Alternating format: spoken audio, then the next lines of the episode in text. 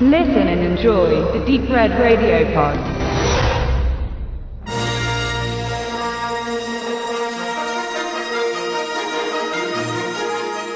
Mit dem damals 4 Milliarden Dollar Kauf der Lucasfilm-Rechte ebnete sich Disney die Möglichkeit, das äußerst populäre und einkommensträchtige Star Wars-Franchise weiterzuführen, auszuschlachten, gegebenenfalls neu zu interpretieren, auf jeden Fall die Kuh so lange zu melken, bis sie irgendwann keine Milch mehr gibt. Dass auch bei Ryan Johnsons Fortführung von J.J. Abrams The Force Awakens von 2015 viel Milch fließt, ist unbestritten. Ob sie bisweilen leicht säuerlich schmeckt, erfahrt ihr in meiner Review. The Last Jedi, zu Deutsch teils wieder recht problematisch, da pluralistisch mit Die letzten Jedi übersetzt, ist derjenige Film, in dem Mark Hamill als die neben seinem Vater Darth Vader legendärste Figur des gesamten Franchise endlich wieder auf der großen Leinwand zu sehen ist. Looper-Regisseur Ryan Johnson knüpft dann auch direkt an das Ende von Episode 7 an, wenn die junge Ray, stets solide gespielt von Daisy Ridley, auf der Felseninsel, dem letzten Rückzugsort der Jedi, angekommen ist, ihrem herbeigesehnten Mentor Skywalker final gegenübersteht und ihm in Form eines Lichtschwerts symbolhaft die Kontrolle der Macht anvertraut. Der gealterte Mark Hamill verkörpert einen ergrauten, introvertierten und sehr vorsichtigen alten Jedi-Meister, in dessen leuchtenden Augen sich aber stets noch die geradezu jugendliche Ergriffenheit und Faszination für die Mächte im Universum widerspiegeln auch wenn er selbst in Episode 8 zum mächtigsten aller Jedi stilisiert wird, ist es gerade das menschliche, ergriffene, womit Hamills Spiel vollends punkten kann. Seine Momente zählen definitiv zu den Highlights dieses neuen Films und sind in diesem Sinne natürlich auch erstklassiger Fanservice, gerade an die Anhänger der ersten Stunde, der Originaltrilogie. Nach Han Solo, Fords gewohnt reserviertem Auftritt im Vorfilm, bieten die Macher nun mit Leia und Luke viele Retro-Momente, am Schluss, so möchte ich sagen, waren es vielleicht sogar zu viele davon denn so reizvoll es ist, diese ikonischen Figuren gekonnt wieder aufleben zu lassen und die Magie des alten Dreigestirns Han, Leia und Luke in eine neue kraftvolle Story einzubetten, so tückisch ist die Versuchung desselben, wenn in der Folge die eigentliche Storyline um die jungen Helden, zumindest hatte ich in Episode 8 nun verstärkt den Eindruck, in den Hintergrund gerät. Die Hauptfiguren im eigentlichen Sinne sind natürlich Kylo Ren und Rey, diese zwei jungen Wilden im Star Wars Universum, die jeder für sich erst noch ihren Platz finden müssen und der rote Faden, der Haupterzählstrang, das ist auch in Episode 8 unabdingbar der Konflikt, ob Rey nun langsam zur dunklen Seite herübergezogen wird oder ob Kylo Ren, gerade ob seiner erneuten Konfrontation mit seinem alten Meister Luke, sich schließlich doch zum Guten bekehren lässt. Für mich persönlich, das muss ich betonen, ist das Spiel Adam Drivers das bisher nachhaltigste der neuen beiden Filme. Der noch junge, höchst talentierte Darsteller offeriert mit seiner gleichzeitigen Verletzlichkeit und Zerrissenheit, man beachte sein hervorragendes mimisches Spiel sowie seiner physischen Überkraft und Gewalt, etwas unfreiwillig komisch auch in einer von Ray kommentierten oben ohne Szene in Episode 8, die perfekte Mischung eines Antagonisten.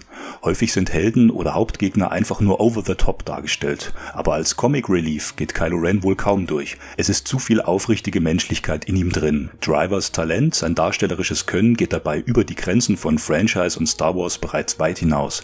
Er drehte bereits mit Regiemeistern wie Martin Scorsese und Steven Soderbergh, ist extrem wandlungsfähig und hat definitiv noch eine große Zukunft vor sich. Was mit den blassen Hayden Christensen Episode 2 bis 3 vermurkst wurde, wird in den neuen Film also gekonnt mit dem gelungen gecasteten Driver wieder gut gemacht.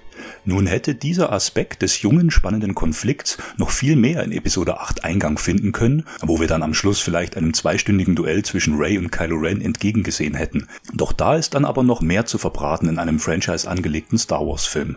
Der Höhepunkt passiert dann aber dennoch bereits kurz nach der Hälfte des Films, wenn aus dem Konflikt zwischen Kylo Ren und Ray eine räumliche Verbindung entsteht und der wohl am besten choreografierte Kampf der gesamten Star Wars Saga vom Zaun bricht.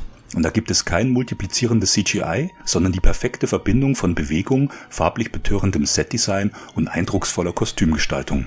Also doch wieder ein Moment, auch für die Älteren unter uns, wo das Franchise in seiner Bestimmung irgendwo zwischen der hellen und dunklen Macht eindeutig siegt, die Augen des Zuschauers groß werden und den Kiefer nach unten klappen lässt. Bevor wir nun in der zweiten Hälfte noch auf manche Nebenfiguren eingehen wollen und ihre Bedeutung Revue passieren lassen, zuvor nur nochmal. Ryan Johnson, der Regisseur von Looper, er wurde nicht wie Phil Lord und Chris Miller von deren Han Solo Spin-off von den Produzenten gefeuert, und vielmehr wurden ihm zig Millionen anvertraut und natürlich beständig kontrolliert, sodass er mit ganz viel Geld sein Lieblingsspielzeug zum Leben erwecken konnte. Ob dies im Rahmen von Disney und der ehemaligen Hofproduzentin Steven Spielbergs Kathleen Kennedy als eigene künstlerische Vision durchzugehen vermag, ist wohl nicht anzunehmen. Doch es gibt durchaus Szenen und Elemente, in denen Johnsons besonderes Gespür für intertextuelle und interpersonelle Situationen voll zum Tragen kommt ohne an dieser Stelle zu viel verraten zu wollen. Ganz ähnlich wie in Looper nutzt Johnson die genreimmanente Eigenschaft von Raum- und Zeitüberbrückungen, um die berühmte Macht, mehrfach sowohl von Skywalker als auch von Rey und Kylo Ren praktiziert, zu völlig neuen, nun eben auch für den Zuschauer eindeutig sichtbaren Dimensionen aufleben zu lassen. Und das ist am Ende nicht mehr als großes Entertainment, aber eben doch nicht so belanglos, wie man meinen könnte. Der innere Konflikt, die Suche der Helden und Antihelden nach sich selbst, das erreicht erzählerisch in Episode 8 auch äußerlich visuell ganz neue Ausmaße, wie sie rein tricktechnisch in der Originaltrilogie zwar noch nicht, wohl aber in Lucas verrissener Prequel-Trilogie durchaus möglich gewesen wären. Nur hatte man da gar nicht an solche narrative Optionen gedacht.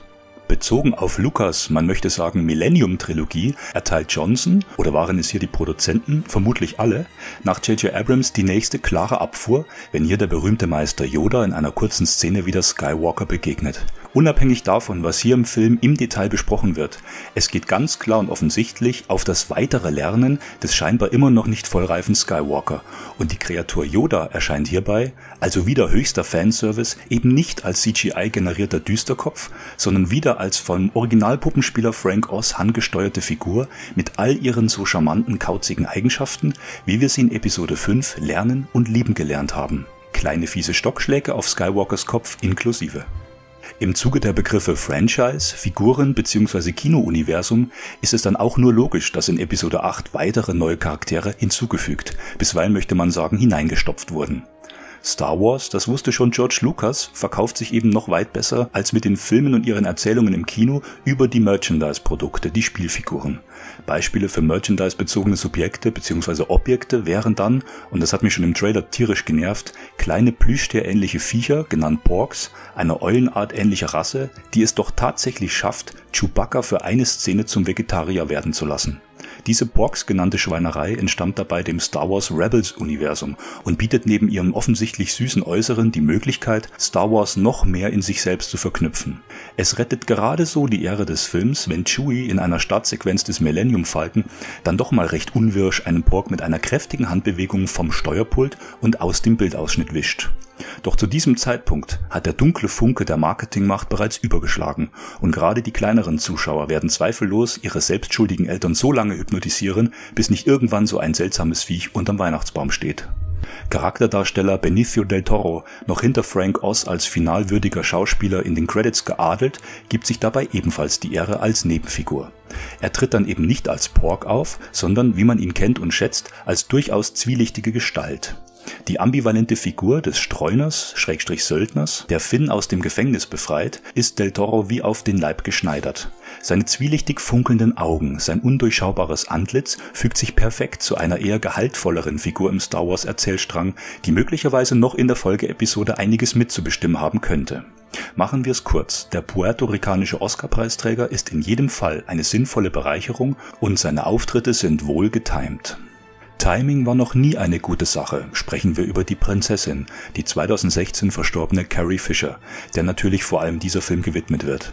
Man merkt, wie schwer sich die Macher mit dem Ableben Fischers getan haben und es wäre wohl richtig, aber scheinbar zu wenig gewesen, Princess Leia einfach alterswürdig auch innerhalb der Erzählung ableben zu lassen.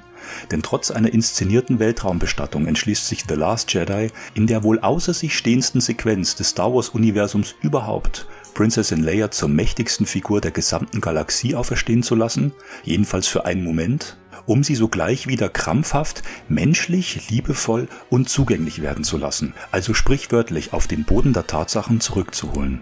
In dieser Szene, liebe Hörer, das ließ auch alle im Kino ungläubig dreinblicken, da wollte man einfach zu viel und der Effekt hat, obgleich der zahllosen fantastischen Aspekte der Filmreihe, einen eindeutig schalen Beigeschmack. Doch es sind zugegebenermaßen zwei bis drei solcher Momente in diesem 150 Minuten Epos, die mich haben schief dreinblicken lassen. Der Rest war perfektes Handwerk und ein sicherer Kinogarant. Für die spektakulären Bilder, die echten fotografischen Gemälde möchte man sagen, zeichnet sich übrigens Kameramann Steve Yedlin verantwortlich, den Johnson direkt mit seinem Stab in die Star Wars Produktion geholt hat. Yedlin war schon für die früheren Johnson-Werke Brothers Bloom, Brick und eben Looper verantwortlich und vermag gekonnt, die spektakulären Bilder samt deren ikonologisch aufgeladene Bedeutung mit der erzählten Geschichte in Einklang zu bringen.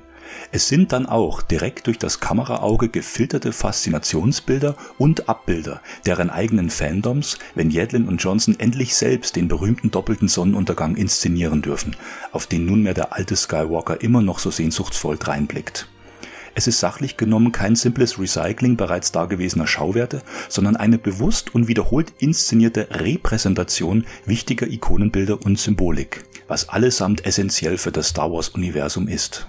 Dass solche Macht der Schauwerte, zu dessen künstlerisch-industriellen Großkonglomerat nun eben auch der vormals sehr alternative Ryan Johnson samt Kollegen zählt, die ökonomisch-politische Struktur des Großkonzerns auszublenden vermag, beweist einmal mehr die Kraft der Bilder.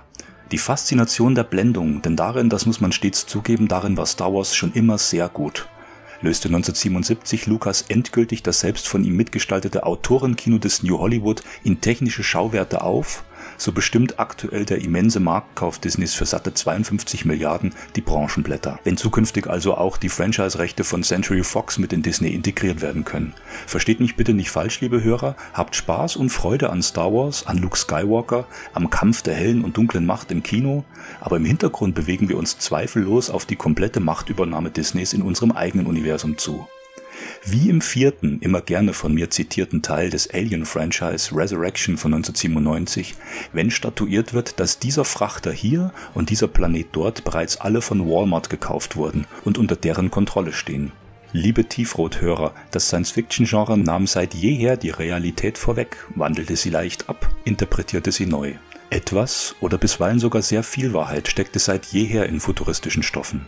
Wenn Luke Skywalker noch zu Beginn des Films grummelt, die Jedi, ihre Ära, sie dürfte wohl langsam enden, dann wissen wir bereits, es ist definitiv keine kritische, hin und wieder in Fankreisen herbeigeredete Selbstreflexion über Macht und Verantwortung selbst. Sie ist listig und schlau, wie auch Master Luke im Filmfinal auftritt, einfach nur ein erzählerisches Mittel, die Kuh weiter zu melken.